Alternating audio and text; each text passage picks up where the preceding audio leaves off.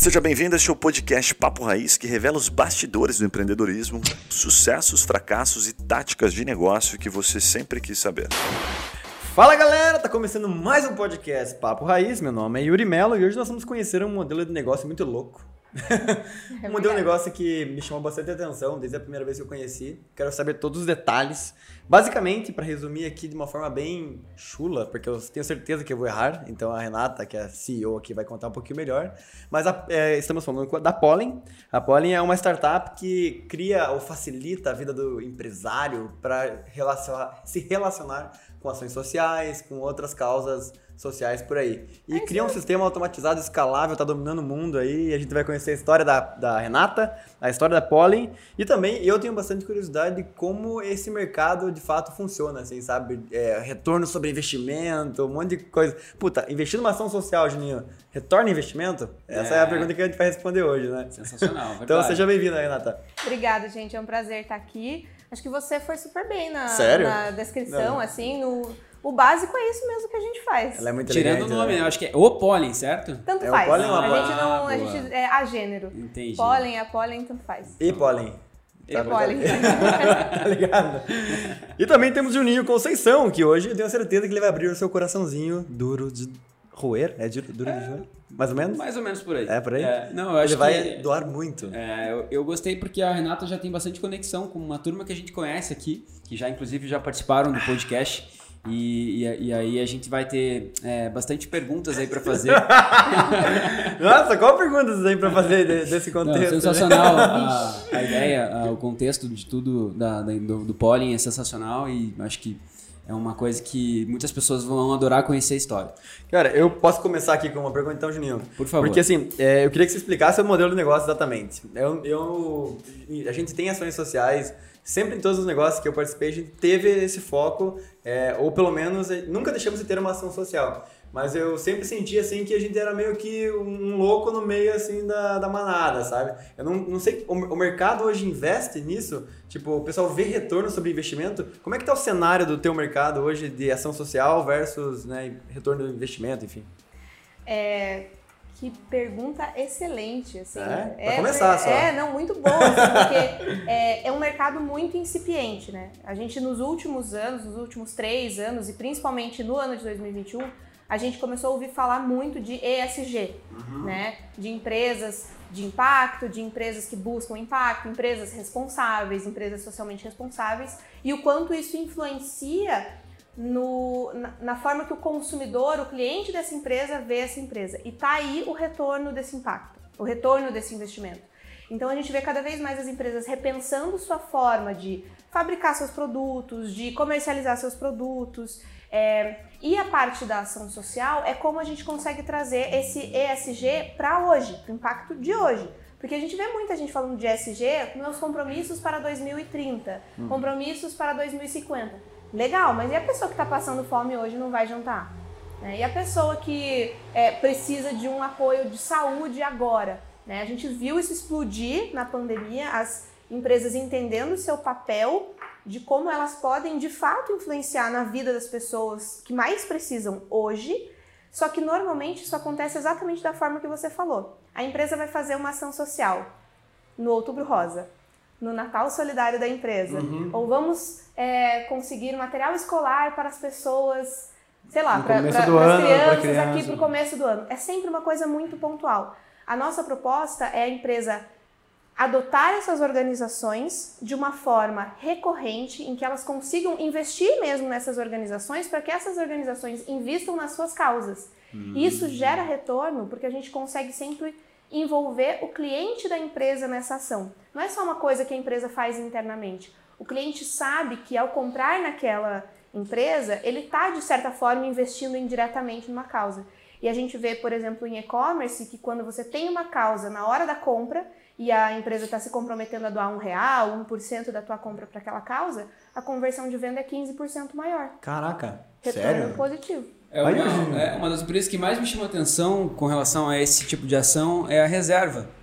É, sempre que eu vou comprar assim alguma coisa, eu penso, putz, vou comprar lá porque eu acabo de, ah, de certa forma contribuindo. A cada camiseta que você compra, Ah, ele tem 10. isso, né? É, ele tem 10 pratos de refeição. E eu assim- não lembro a conta, assim, mas é uma coisa que me chama atenção como consumidor. E por que, que você lembra da reserva especificamente? É porque é é simples, né? É porque, é, é, é, exatamente. Primeiro porque é simples, e segundo porque eles deixam bem claro isso, assim, né? Porque eu acho que tem empresas que fazem esse tipo de trabalho, mas fazem esse mais pra elas, assim. Eles usam isso pra marketing. Mas sabe o que eu acho legal da reserva, disso que você falou? Por exemplo, uma, uma camiseta, 10 pratos. O cliente ele consegue ver o benefício, assim, né? Exatamente. Mas fala, puta, vamos doar 5% dos lucros da empresa para uma causa social. Parece que não deixa tão tangível, assim, né? E, o, e o você benefício. normalmente não tem como traquear muito isso, né? Agora a reserva, por exemplo, se você for procurar, você consegue achar uma tela de transparência, sabendo exatamente quantos pratos de comida foram doados e tudo mais. Eles doam em dinheiro para as organizações e as Aham. organizações transformam em comida para as pessoas. É exatamente o mesmo modelo que a gente faz Show. né? E o que a gente traz é justamente toda a transparência necessária, porque a Reserva já é uma empresa gigantesca e ela nasceu assim, ela já nasceu com essa, Sim. com essa, é, com, com esse propósito, né? É, se eu não me engano, é um produto cinco pratos de comida, é um P5P, o nome Sim, da é, ação sim, deles. sim. E sempre foram um grande benchmark para nós, só que a gente sabe o quão difícil é fazer isso, Hum. né? O quão é, burocrático é você se relacionar com uma organização, você se relacionar com uma causa que faz sentido para tua empresa, receber dessa organização toda a parte de documentos, recibos, né? A burocracia que o nosso país exige para você poder, né, depois colocar tudo certinho no teu financeiro, e a gente criou uma plataforma justamente para facilitar isso. E uma coisa que você falou é bem legal falar da reserva, porque a reserva não é uma, uma marca barata, Sim. né? Só Aham. que as pessoas já é provado que o consumidor está disposto a pagar até 10% a mais por um produto que está relacionado a uma causa. Então, é, é- isso é muito legal, assim, porque eu acho que são dois principais pontos, assim, que vale muito em consideração. A, a primeira é assim, será que a minha doação vai chegar na ponta?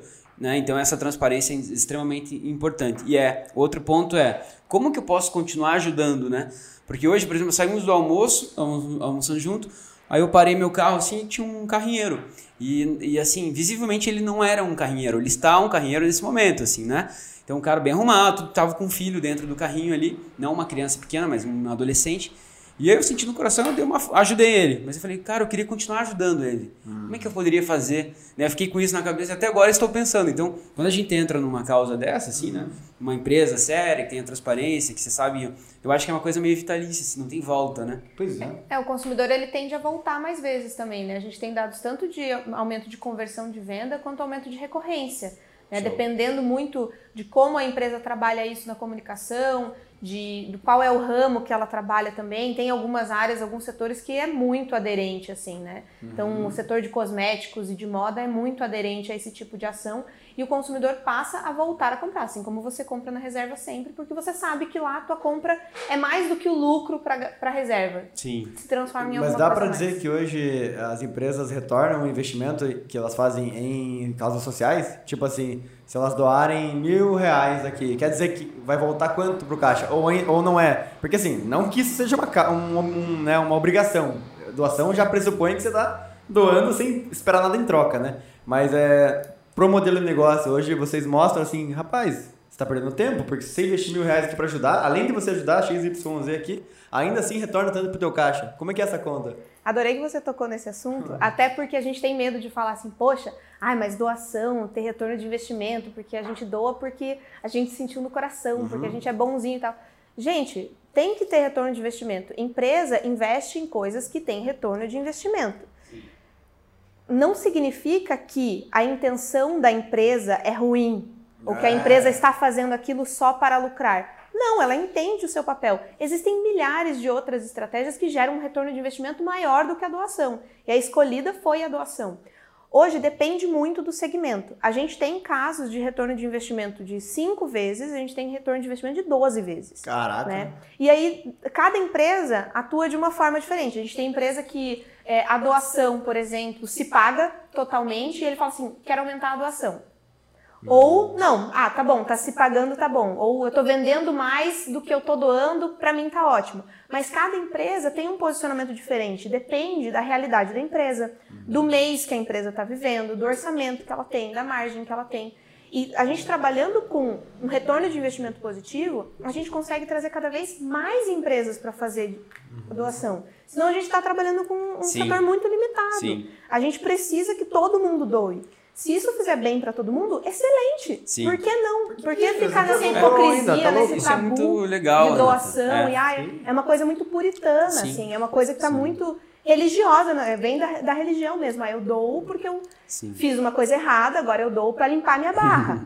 né? Mesma coisa, eu fiz Tô uma coisa errada, eu dou cesta básica para limpar minha barra com a Tô justiça. devendo, é vou pôr um crédito aqui, né? Tô devendo, agora eu vou pôr um crédito. Crédito, claro. Exato. Mas, Exatamente. mas eu acho que isso cria uma comunidade, né, Yuri? Porque eu acho que tem, eu vejo vários posts assim em redes sociais falando assim, ah, quem, eu não gosto de quem doa e mostra que tá doando e tal.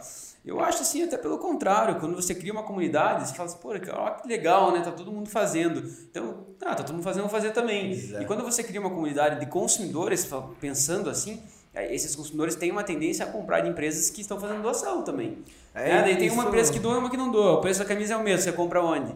É. Então, cara, muito legal. Mas eu vou te dizer que eu ainda sinto essa, essa dificuldade, assim, de ser transparente na doação. A gente tem um projeto social que a gente encabeça, a gente doa comida na rua duas vezes por semana, todas as semanas. E, e eu dificilmente posto sobre esse projeto. E eu acho que é muito por causa disso. Porque eu acho que assim, ah, o cara... Porra, não basta fazer o bem, tem que mostrar pra todo mundo que tá fazendo, como se fosse uma coisa ruim. Eu ainda tenho um pouquinho desse pensamento. Mostrar para todo mundo Sabe o ou que eu ser quero dizer? exemplo para todo mundo? Hã? Mostrar para todo mundo ou ser exemplo? Então, eu não, não consigo incorporar esse, esse conceito ainda de ser exemplo fazendo isso. Parece que é uma obrigação, mas, mas acho que é, o problema é a rede social, assim. Porque eu tô falando pra vocês aqui agora do que eu, faria, que eu faço, por exemplo. Mas aí na hora da rede social, ficar postando ali uma fotinha, puta, eu não sei, eu ainda tenho essa barreira. Faz, faz É, sentido isso? faz, faz, é um super tabu. Tem muita gente que Tem acha bastante. que a gente não pode, não deveria mostrar, deveria fazer por porque você está fazendo pelo bem e tudo mais. Mas a gente esquece a força do exemplo, a É. força que uma empresa fazer e mostrar chama o concorrente para fazer a mesma coisa. É. E você acha que a pessoa que é impactada realmente está tá se importando? Ela precisa daquilo. A gente precisa atuar nos problemas que estão sendo vividos hoje. Para isso é. é a filantropia Me que existe. Eu sou sempre o mais polêmico, assim, né, aqui do podcast. E eu acho que quem, Não, quem reclama, né, dessa questão de, ah, o cara tá postando é quem não doa. Porque o cara que doa não vai reclamar. Pô, o cara tá doando e pronto. Se ele quiser mostrar ou não, é problema dele. Agora, quem não doa, enche o saco de quem tá doando e que tá postando. Então, assim, na minha opinião, quem não doa é quem reclama. Não, vocês me convenceram. Então, Obrigado, beleza. pessoal. Mudaram minha, minha cabeça. Mas Você assim, ó, sabe que, que eu fiz, eu fiz é, parte agora de um, de um programa de aceleração, assim, de, de corporate venture. E aí, na final, um cara me perguntou assim, ah, por que que eu vou... Por que que é, colocar a doação na hora da compra faz a diferença para o consumidor se eu, como consumidor, posso simplesmente ir lá e doar? E aí, obviamente, eu estava na banca, né? Eu precisava ser respeitosa, mas o que eu realmente queria ter perguntado para ele é assim, você doa para quem? É. Ah, tomara que ele Porque esteja a gente acha, hoje. né? a gente tem uma, uma crença que o brasileiro é solidário. É mentira isso. Sim, agora vamos Tem, falar tem de polêmica. é isso, Santana. percentual Papo raiz aqui. população que... Papo raiz. A população mais solidária, se eu não me engano, é.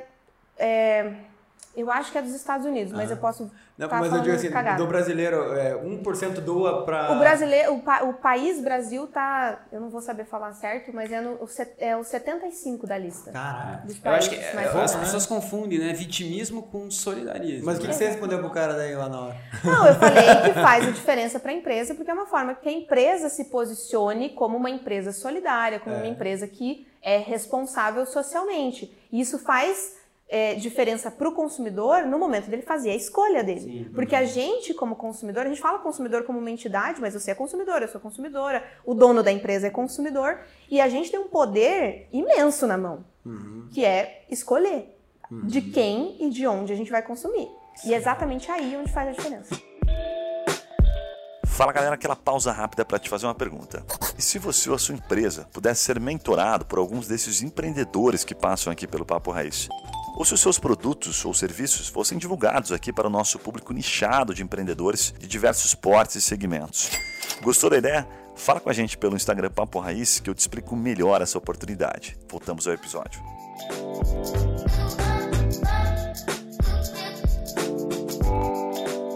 E como é que você escolhe as instituições, assim, co- vamos colocar critérios da Pollen para homologar uma nova instituição? Por que eu tô perguntando isso? É, primeiro para entender um pouquinho mais, mas também pensando no cara que não está num, num, lugar assim que a Pollen às vezes atende, mas está nos ouvindo, como é que ele pode escolher um lugar para ajudar? É, a, gente, a gente tem toda uma verificação bem burocrática para as organizações, né? Então, a nossa, a nossa curadoria, ela é uma curadoria igual uma curadoria de banco. Então, para você, para a organização fazer parte, é a mesma coisa se ela estivesse abrindo a conta num banco digital, por exemplo.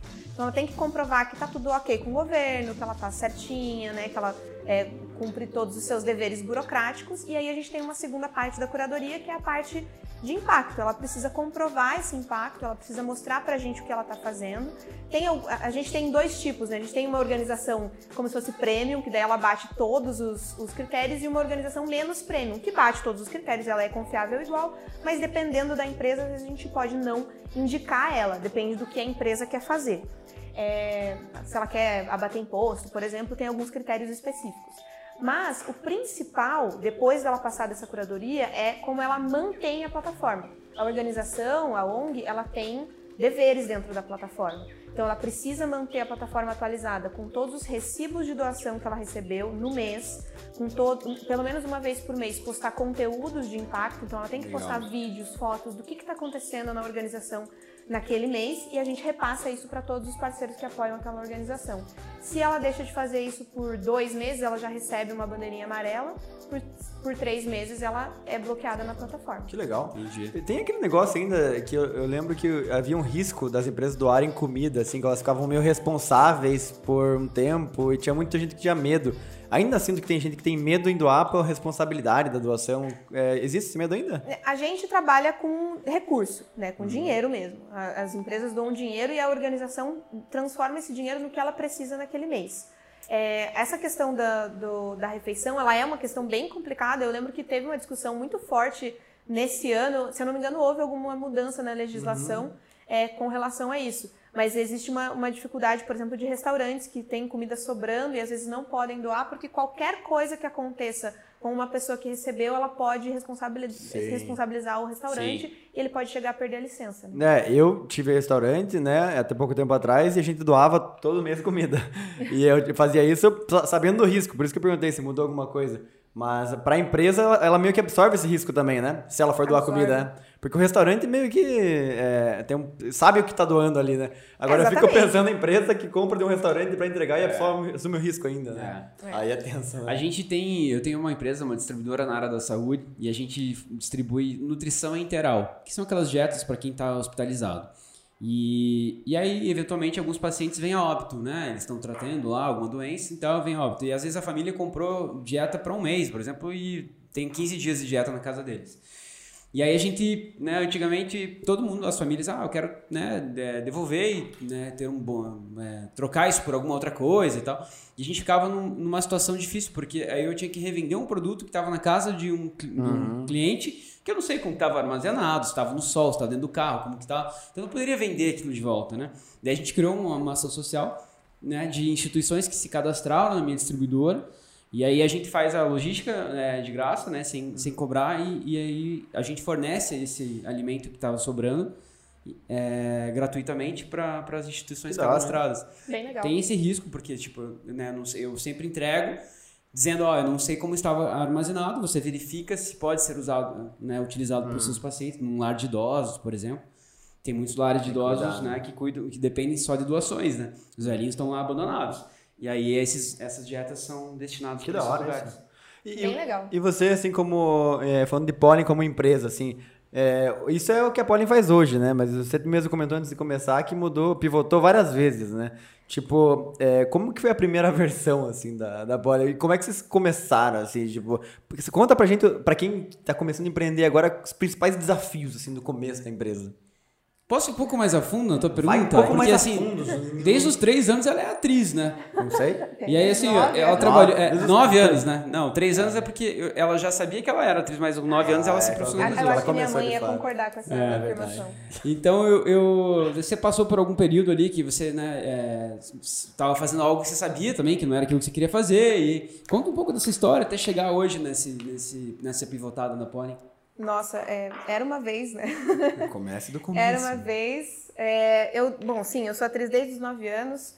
quando eu fiz ali meus 18 anos, eu me profissionalizei na, na profissão, né? Sempre foi uma coisa meio amadora, mas aos 18 anos eu tinha certeza que eu queria ser atriz quando eu crescesse.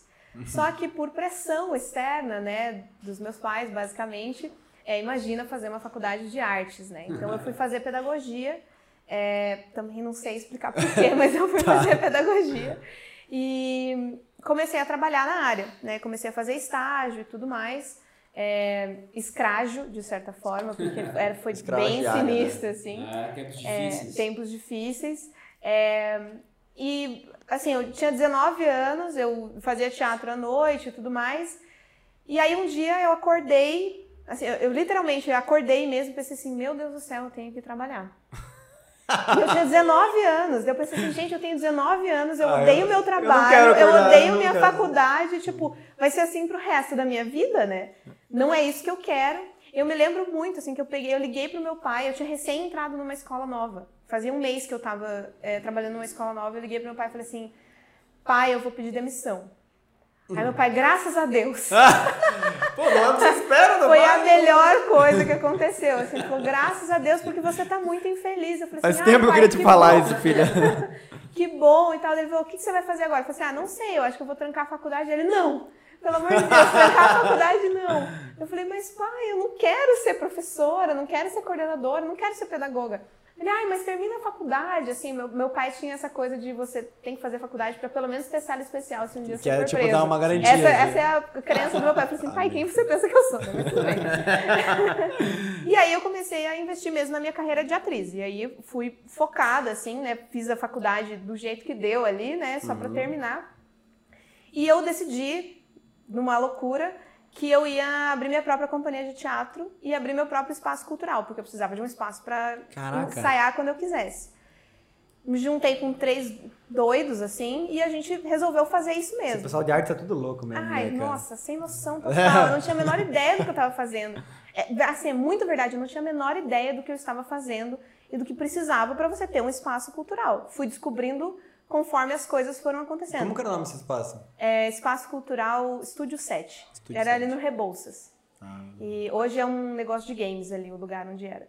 Era bem legal, assim, mas fui muito privilegiada, né? Por ter meus pais que, tipo, bancaram esse, esse, sonho, essa ideia. Falaram assim, não, tá bom, se você quer fazer isso, você tem aí um ano para conseguir fazer o negócio acontecer.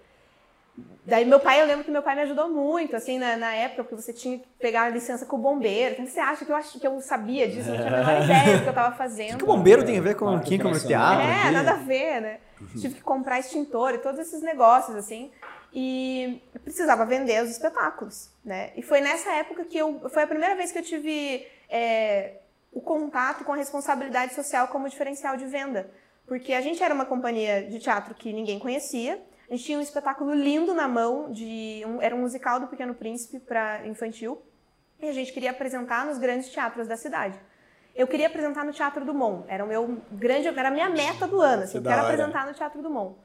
E aí eu cheguei lá e a, a, a, proposta do Mon era uma proposta como se a gente fosse uma formatura, né? Uhum. Tipo, a gente ia pagar é, um, uma grana para reservar o teatro imagina. e a gente ainda tinha que deixar 65% da bilheteria. bilheteria. Tá de sacanagem. Essa era a proposta. Daí eu falei assim, não, não tem como, né? A gente não consegue nem uhum. pagar nem metade do que custa pra gente fazer e tal, não sei o quê. Como é que eu, né, o que, que eu posso fazer para eles aceitarem a gente fazer uma proposta melhor?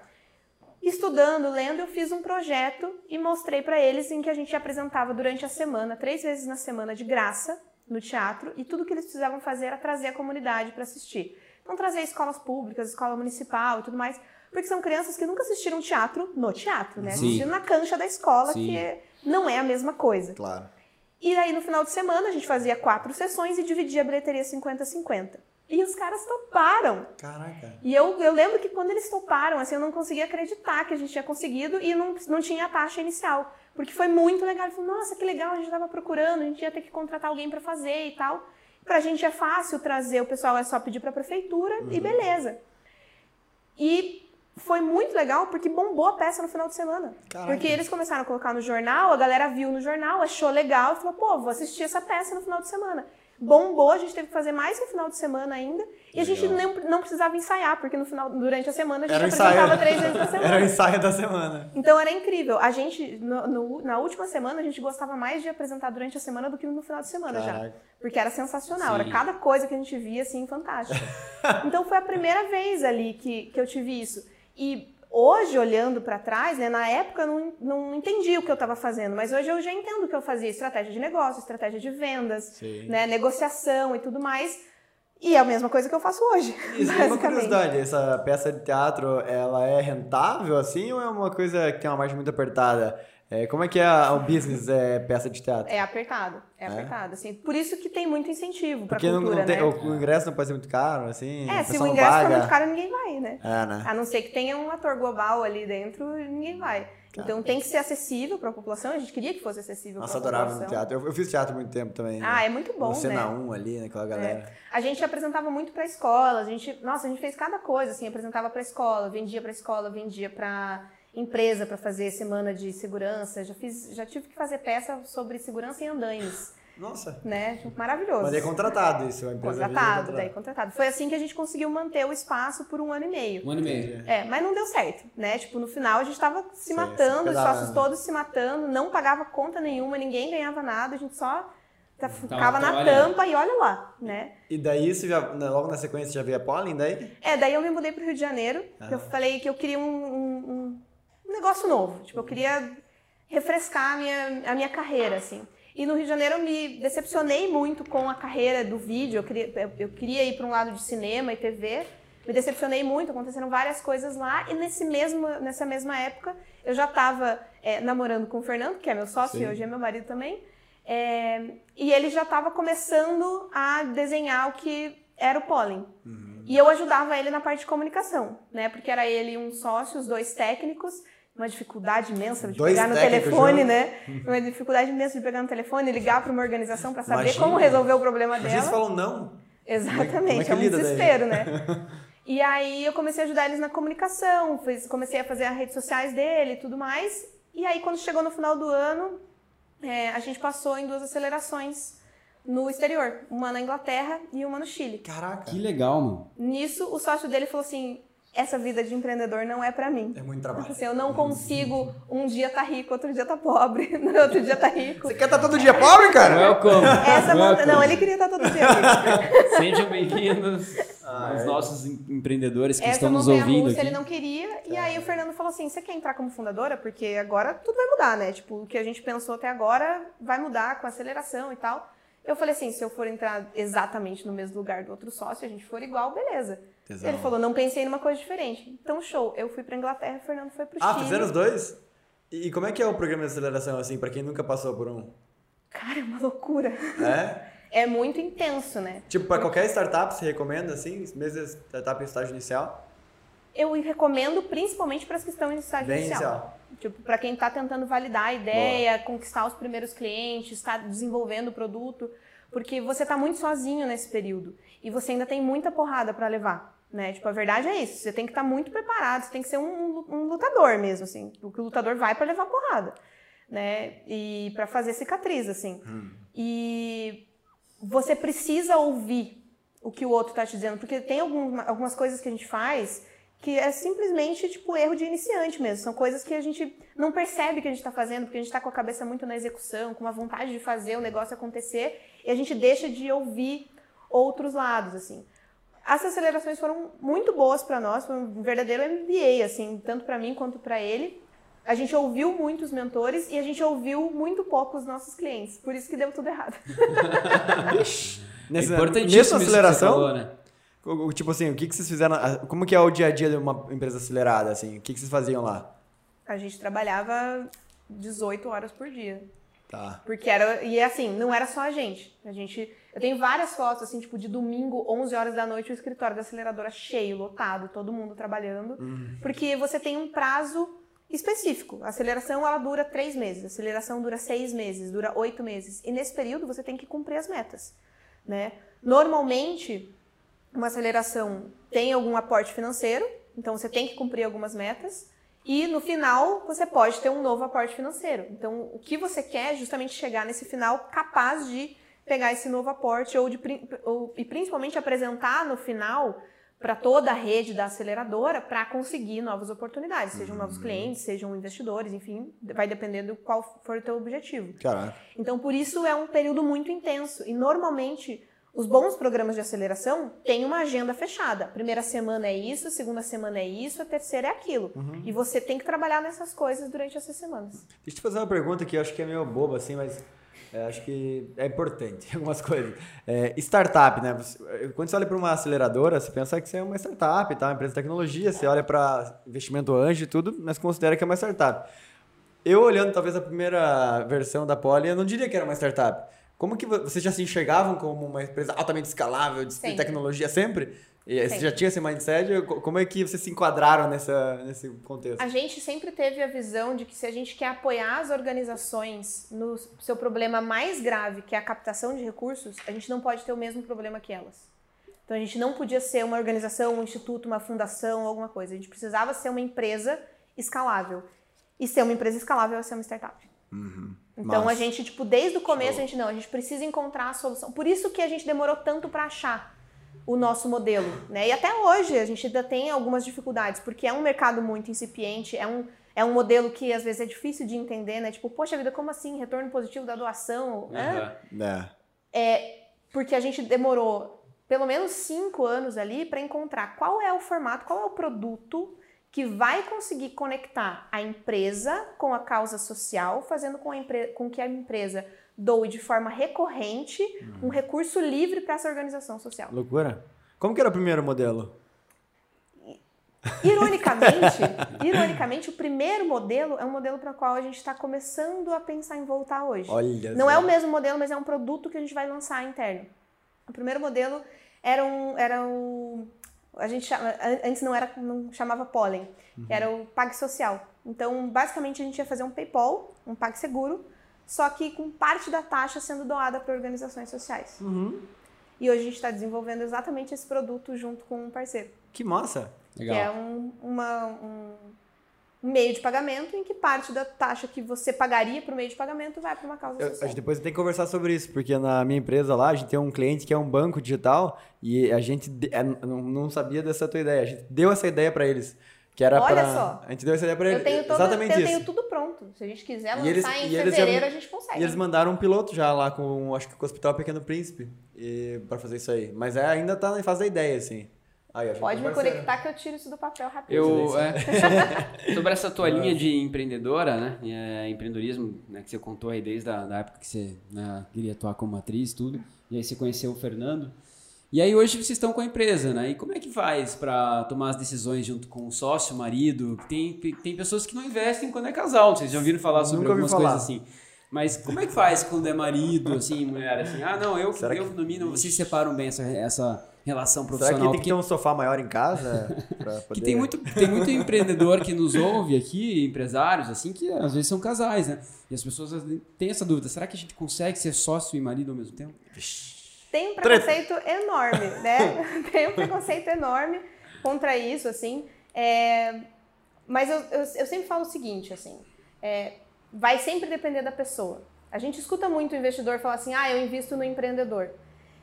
E aí, quando o, empre... quando o investidor vem com uma coisa tipo, ah, eu não invisto, por exemplo, em casal empreendedor, eu falo assim, gente, mas você não investe no empreendedor? Primeiro você avalia o empreendedor, a realidade do empreendedor, daí você vai para as próximas fases. Se você entende que aquele relacionamento não é um relacionamento saudável, o casal briga o tempo inteiro, não consegue se acertar, daí talvez não seja um bom casal para você de fato investir.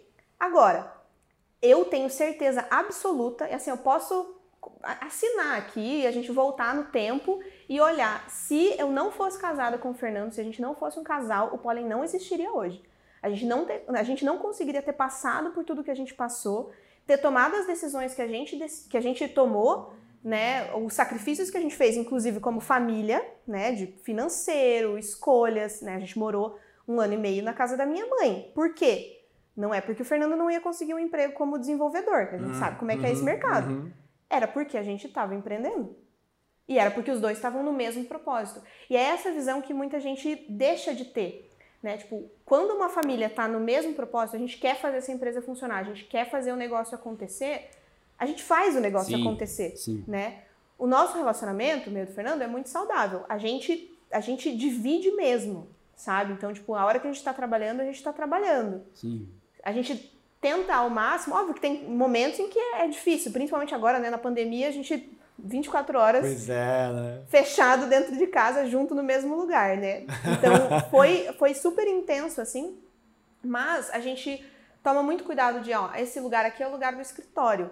A forma como a gente se trata junto com a equipe do Pollen é diferente como a gente se trata em casa, Sim. né? Então são coisas diferentes.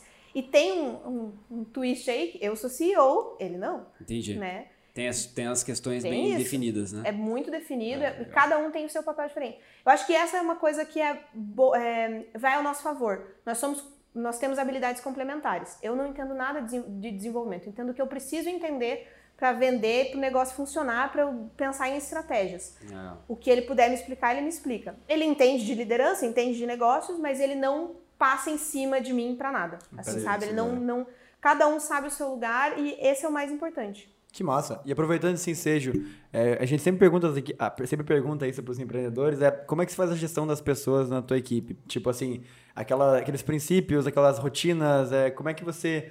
é, quais são as tuas ah, teorias assim de contratação, retenção e demissão que você não abre mão? Eu tenho uma coisa que eu não abro mão dentro do Pollen, que é uma coisa da nossa cultura, que é você precisa ser feliz no trabalho. Isso não significa que você tem que estar o tempo inteiro contente, satisfeito com o que você está fazendo, mas você tem que ser feliz. Você gasta muito tempo no trabalho, oito horas por dia pelo menos trabalhando.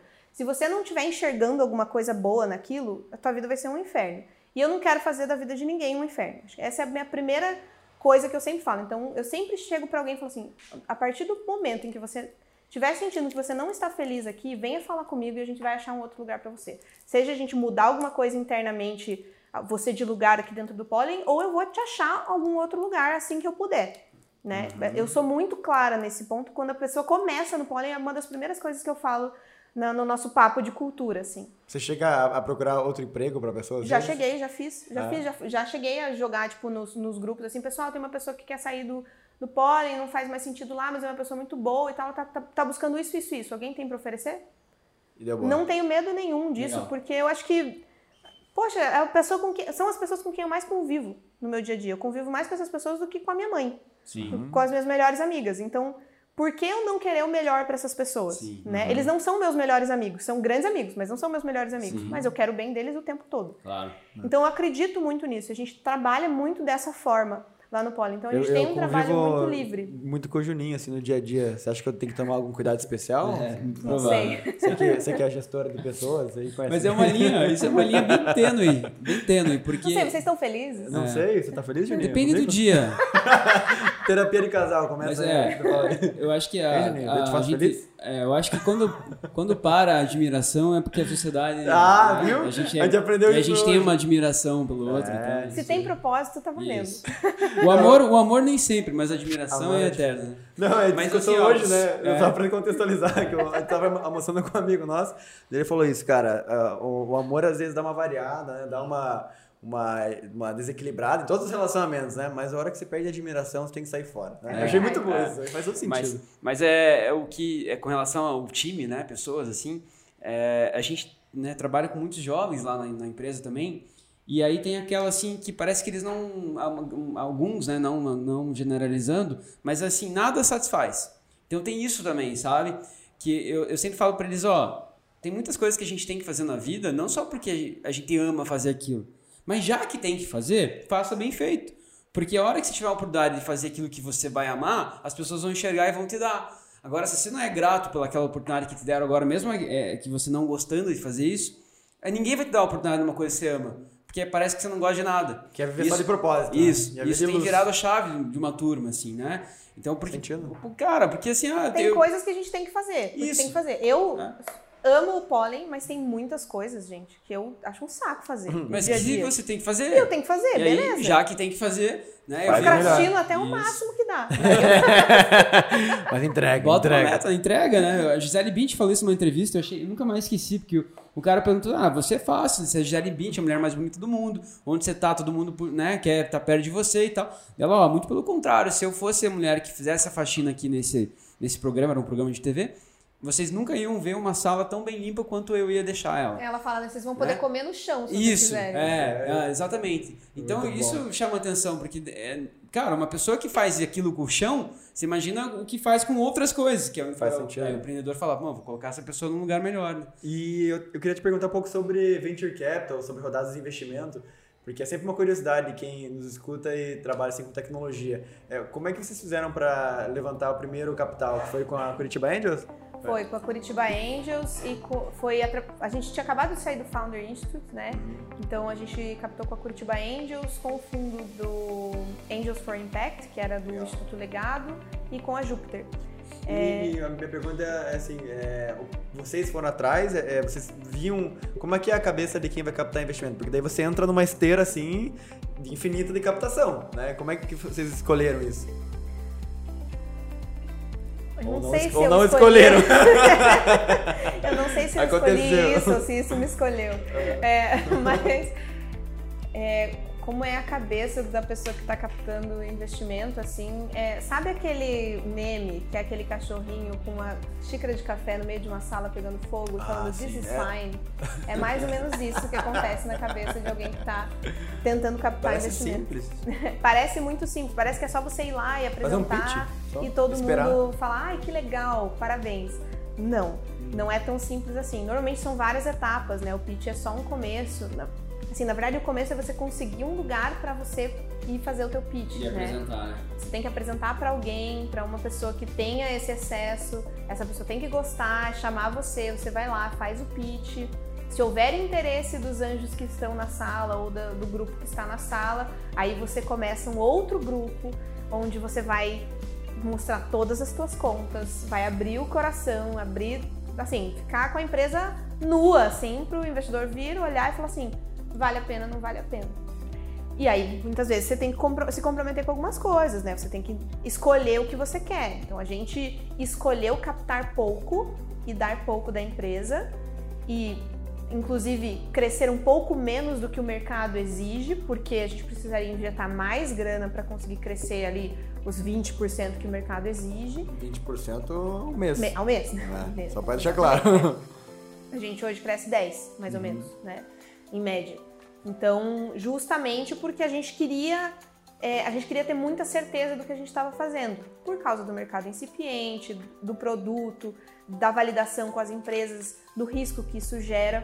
Então a gente fez duas rodadas pequenas, a gente não chegou a captar um milhão de reais no total nas duas rodadas.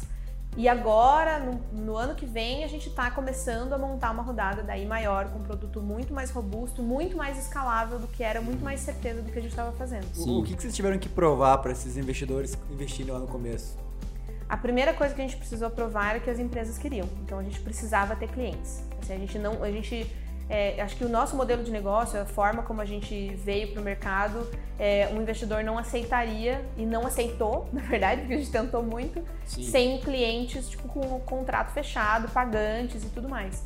E é muito interessante porque na nossa primeira rodada, a gente fez a rodada e a gente já tinha um segundo dinheiro meio acordado com os investidores, porque os investidores falam, vocês estão captando muito pouco. Sim. A gente falou assim, a gente sabe, mas a gente precisa dar uma errada antes. E a gente errou pra caramba. assim, tipo, quando a gente captou a primeira, primeira rodada ali, 2018 no começo de 2018, a gente errou muito nos seis primeiros meses. Nosso dinheiro foi acabando muito rápido e a gente precisou desse segu- dessa segunda grana. E aí tem a importância de você captar com as pessoas certas. Sim. Confiam em você, que sabem que você vai errar, que você vai fazer cagada.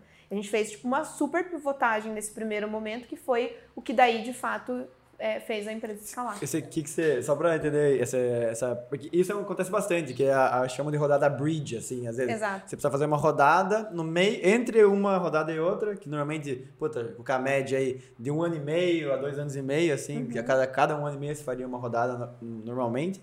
Puta, seis meses acabou a grana pra quem enterrou numa estratégia. Daí você volta pra galera lá que investiu, você, galera, Com deu, deu rabinho no ruim! meio da perna. Aquela grana lá de dois anos foi seis meses. Vamos investir mais um pouquinho pra segurar a gente até a próxima rodada, né? Esse Como é que você o- fez esse, isso? Esse foi o pitch mais difícil que eu fiz na minha Então, vida. Eu tava imagino. tão nervosa nesse dia, tão nervosa assim. E recentemente até eu, eu participei de um evento com a Linda da Curitiba Angels e eu falei pra ela desse dia que a coisa que mais me deu força é que eu olhei para ela no final do pitch e ela tava olhando para as pessoas que estavam junto na mesa dela e falou assim: "Não, mas vale a pena".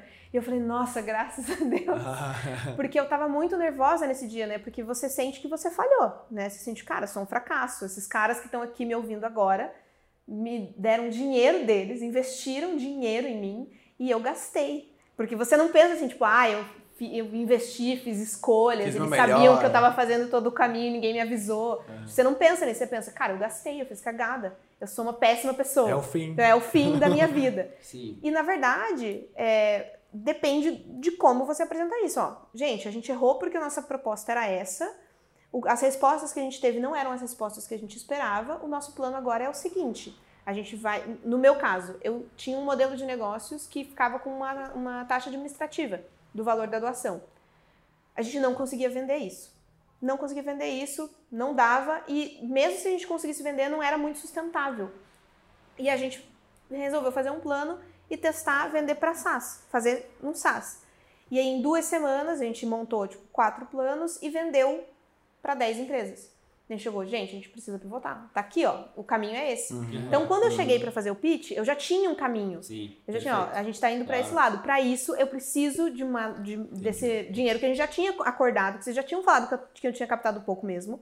Que bom que eu tinha captado pouco, senão eu teria Lembra, galera, que tudo. vocês falaram? Vocês falaram, não falaram? Lembra que vocês falaram? Eu acho que essa, essa visão, né, eu não sou investidor, né, mas né, seria mais ou menos assim, né, eu coloquei o dinheiro ali na, no negócio do cassino, cara, ganhei, daí agora eu perdi tudo, agora eu preciso recuperar, né, vou pôr mais um pouquinho para É, recuperar. é porque, né? isso, Então, exatamente. às vezes é melhor você perder ali naquele primeiro momento sabendo que você pode ganhar mais do que você ganhar um pouquinho só. Sim. Na, na questão da cabeça do investidor. porque É. O cara é investidor profissional. Então ele fala, pô, não, perdi, mas agora eu preciso recuperar, porque ela é muito boa. Essa É por menina é isso muito que boa. você investe no empreendedor. Exatamente. Você sabe que ele vai dar um jeito. Porque você assim. já deu um caminho. Agora, se você chegasse lá, gente, errei, gastei todo o dinheiro e não tenho saída, mas se vocês derem dinheiro, eu vou pensar em alguma coisa. Fudeu. Garanto que você não ia pegar Não ia nada. pegar nada. não E ia hoje, nada. se você fosse dar uma dica, assim, é, isso faz quanto tempo? Já seis anos, né? Cinco anos que aí se captou essa Não, primeira vez? isso, essa foi 2017. É, são cinco anos. Quatro, quatro Tudo anos. isso já? Quatro para Ai, cinco meu já. Deus, socorro. Estamos em dezembro já. É, se você olhasse lá, é, fosse dar uma dica para algum empreendedor que está naquele momento que você estava lá quando foi captar, é, quando você diz assim, puta, o investidor investe no empreendedor, né? O que, que ele tem que ver no empreendedor para ele investir no cara? Eu não sou investidora, né, pra falar isso, assim, É. mas, eu, mas acho que ele tem que ver. é, acho que ele tem que ver propósito, né? Ele tem que ver que o empreendedor ele quer fazer com que aquilo funcione, independente da maneira que funcionar. Ou seja, pessoa tem que ser apaixonada pelo problema que ela está solucionando, que ela tá solucionando e não pelo produto que ela está vendendo. Então ela tem que estar disposta a transformar tudo, jogar tudo no lixo e começar tudo do zero se for necessário. Acho que essa é a principal coisa assim que, que o investidor precisa ver no empreendedor. Assim, tipo, ó, se eu precisar pegar esses quatro anos da minha vida, jogar tudo fora e começar tudo de novo, eu faço isso. Né? Eu faria isso hoje pelo Pollen. Se eu precisar jogar tudo isso fora e fazer tudo de novo, eu vou fazer. Sim. Beleza? É, acho que por isso que os investidores continuam confiando em mim. É, ele tem que ver calma, né, que você não vai se desesperar nos momentos, porque assim, quando falam que empreender, é uma montanha russa, é verdade. Tem pontos extremamente altos em que você se acha que você tá o máximo, que você captou, e você sai no jornal, e nossa, sensacional. E daí no dia seguinte, o teu concorrente captou três vezes o que você captou, e você pensa, Nossa, tô, tô ferrada. engolido. Eu tô ferrada, sabe? Então, tipo, você precisa cuidar da sua saúde mental, assim, sabe? Eu falo assim, todo investidor deveria ter um programa de terapia para seus empreendedores. Faz sentido. Porque faz é, sentido. não, é, não é fácil, assim. E eu acho que são essas duas coisas, assim, amor pela solução, vontade de fazer o negócio acontecer. Animal. Mas isso a gente tem até no próprio Masterboard, no Papo Raiz, a gente criou uma comunidade, sabe? Porque essa, essa dor, por exemplo, que você está falando, ela não é só sua, né? Ela é basicamente de todo empreendedor que está fazendo o negócio acontecer. Uma montanha russa, assim. E no final, é, o empreendedor ele é muito solitário, né? Porque na hora que você está no jornal ali, tá ok, mas quando você está né, chorando no chuveiro lá porque deu errado, você tá sozinha. E a gente, com essa comunidade do Masterboard, Papo Raiz, a gente acaba levando esses problemas para as pessoas saberem que isso é, faz parte do processo. Né? Que, Ah, como faz parte que- desse grupo? É, que pra, que, que pra crescer dói, né?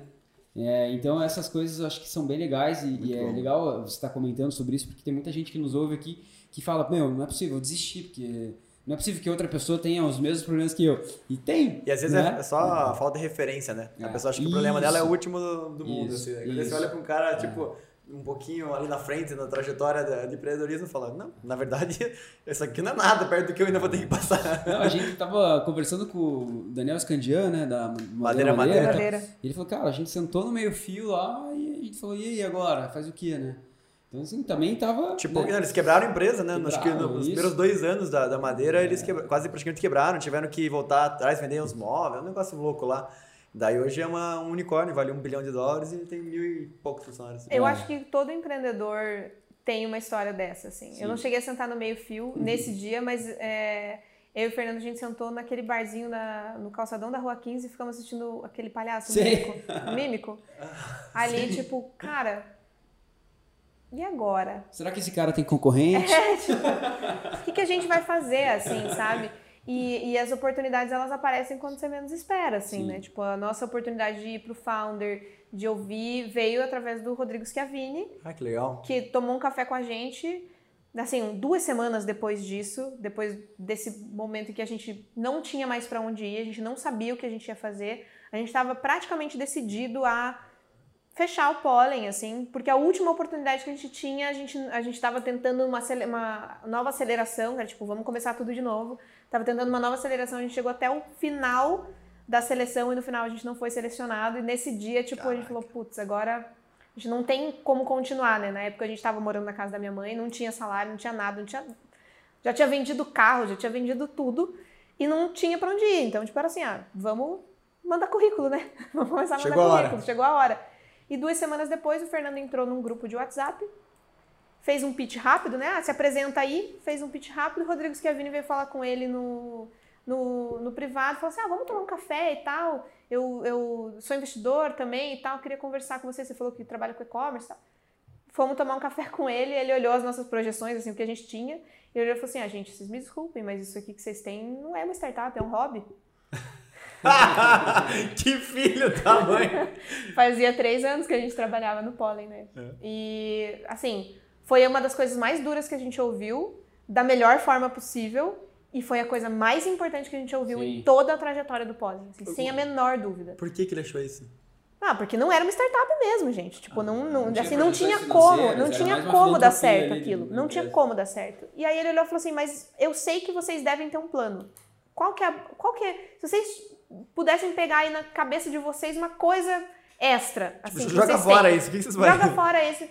E daí a gente falou exatamente do modelo do e-commerce, a caixinha funcionando dentro do e-commerce e que a gente achava que isso podia aumentar a conversão de venda, porque no eBay isso, isso aumenta. Ele falou, isso pode dar certo. O que, que vocês precisam? Um A gente e-commerce. falou de um, de um e-commerce, a gente falou de um e-commerce. É, Rodrigo, "Vou conseguir acho que tem. Ele falou assim, eu vou conseguir um pra vocês. E foi assim que o Pollen começou a decolar. Que Que legal. da hora. Muito bom, a gente podia ficar o dia inteiro aqui, o dia Renata, inteiro. falando, porque Facilmente. isso é inspirador. É. E, e realmente, quando eu vi um pouquinho da, da história da Pollen ali, e do que a Pollen faz, eu imaginei que a tua história também ia ser muito inspiradora. Então, parabéns, viu? A gente tem aqui um bate-bola final que a gente sempre faz pra tirar Ai, umas, ai, ai, eu umas fico doses. Não, é, é, são perguntas curtas, assim, às vezes pra dar uma, uma dica de como as pessoas se inspirarem ou, ou algumas coisas mais rápidas. O Então, Yuri se espelhou na Marília Gabriela, né? Pra, pra fazer aquelas perguntas finais, bate-bola e tal. Bate-bola, Respostas rápidas. Isso, tipo, é uma banda de rock. é, balão mágico. é, basicamente assim, vamos lá. Um livro ou um podcast que você indicaria pra se inspirar? Pra me inspirar, É, que você indicaria pra galera se inspirar.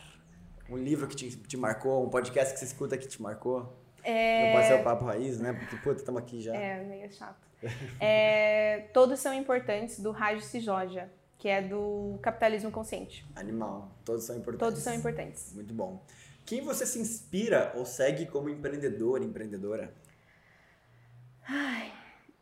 Tantas pessoas, mas ultimamente tenho seguido muito a Cristina Junqueira, do Nubank. Uhum. É, eu me inspiro muito no Rodrigo Schiavini. Rodrigão. Rodrigo. Puta, não sei como que ele não veio no podcast ainda. Rodrigo, vem aqui no podcast. no podcast, Rodrigo. É, Venha. eu, eu preciso me inspirar nele porque ele é um grande mentor, assim. Uhum. É, acho que basicamente são Muito essas bom. duas pessoas hoje Show. assim, que mais me inspiram. O Rodrigão, ele é, puta, sensacional mesmo seguir ele. É, se você pudesse voltar no tempo, que habilidade você teria aprendido mais cedo? Nossa, que difícil essa pergunta. É, pergunta difícil aí. É pra ser um bate-bola, jogo rápido, eu tô demorando anos pra responder. É, eu, eu gostaria de ter tido mais contato com a tecnologia mais cedo, assim, tipo, porque eu durante muito tempo era só e-mail e olhe lá um PowerPoint que eu sabia fazer, assim, até os meus 22 anos, assim, eu gostaria de ter de, de ter tido essas habilidades antes, assim, acho que isso teria trazido muitas vantagens pra mim. Muito bom, isso é importante mesmo. É, se houvesse um motivo, não que há um motivo, para as pessoas não gostarem de você, qual Uhum. seria da senhorita? Nossa, eu pensei várias coisas. Nossa, tem algum motivo para as pessoas gostarem de mim? Ah, eu, eu. Eu tento agradar as pessoas muito. Tipo, e, e é uma patologia minha, assim. Tipo, eu tento muito. Eu quero muito que as pessoas gostem de mim. Acho que esse é um grande motivo pra não gostar de mim. Gostem de mim, por favor. Muito bom isso. Gostei. Não, mas isso é legal, é bom essa autorreflexão, né? Porque Animal. quando a gente né, quer agradar todo mundo, às vezes a gente perde nossas próprias características, né? É muito tempo de terapia. Sabe que uma vez eu ouvi uma frase, eu não lembro de quem, assim, mas eu até hoje lembro dela. O cara me falou assim, ah, Yuri, eu não sei qual que é o segredo da... Deve ser alguém famoso, eu tô só contando como você estivesse falando pra mim, tá? Mas é que eu não lembro quem me falou. Qualquer coisa fala que foi É, o Bill Gates, isso, tipo. Cara, sempre falam. Yuri, let me tell you. Sempre falam que foi o Steve Jobs né, que falou Foi um sobre- deles que me falou mesmo. Eu nem sei o que você vai falar, mas foi o, É, foi o Steve Jobs Nick, que falou isso. Eu Acho que foi o Nick. Nick Cage. Ele falou assim, é, não sei qual é o segredo do sucesso, mas eu sei que o segredo do fracasso é querer, querer agradar todo mundo. Pois é. É, isso realmente é impossível, né? Eu já aceitei fato é que eu não consigo, mas Ótimo. quando eu tô, assim, num ambiente com as pessoas, eu, eu me esforço de verdade, assim. Sentido. E última perguntinha aqui. Tem algum. Se você pudesse assim colocar um outdoor para o mundo inteiro ver, com um aprendizado que te marcou, ou com um conceito que te guia, ou com uma frase importante para você, é, tem algo que vem à mente? Ah, eu acho que tem muitas coisas, assim, muitos valores e muitas coisas que me inspiram, assim, mas acho que o que eu colocaria num outdoor, assim, que são coisas que você pode até não acreditar, mas se você ler, vai dar um, um calorzinho no coração, é Deus é bom o tempo todo. Show. Muito bom, muito bom. Renata, parabéns. Obrigada. Obrigado aí pelo teu tempo. Adorei. Deixa uma Energia mensagem final aí e como que o pessoal pode te encontrar ou conhecer um pouquinho mais da Pollen. Tá bom. É, bom, a mensagem final é, gente, não acreditem em tudo que a televisão diz pra vocês. É, parem de ver televisão. Doem, é, doar é importante, mostrar que você doou é importante. É, o nosso mercado precisa de empresas mais sustentáveis, faça boas escolhas como consumidor. Para quem quiser né, me seguir nas redes sociais, é arroba rechemin. E para quem quiser saber do pólen também é arroba o pólen. Ou Pollen, é ou Pollen, viu? Não é e Pollen. É, eu tinha lido a pauta. É, muito bom. Galera, é, um, o Juninho me lembrou aqui de um aviso paroquial importante, que este é o último episódio do ano. Ai, Feliz Natal, É. Feliz Ano Novo. Happy... É, como que é? É, Merry Natal? Christmas. Merry Christmas! Merry Christmas!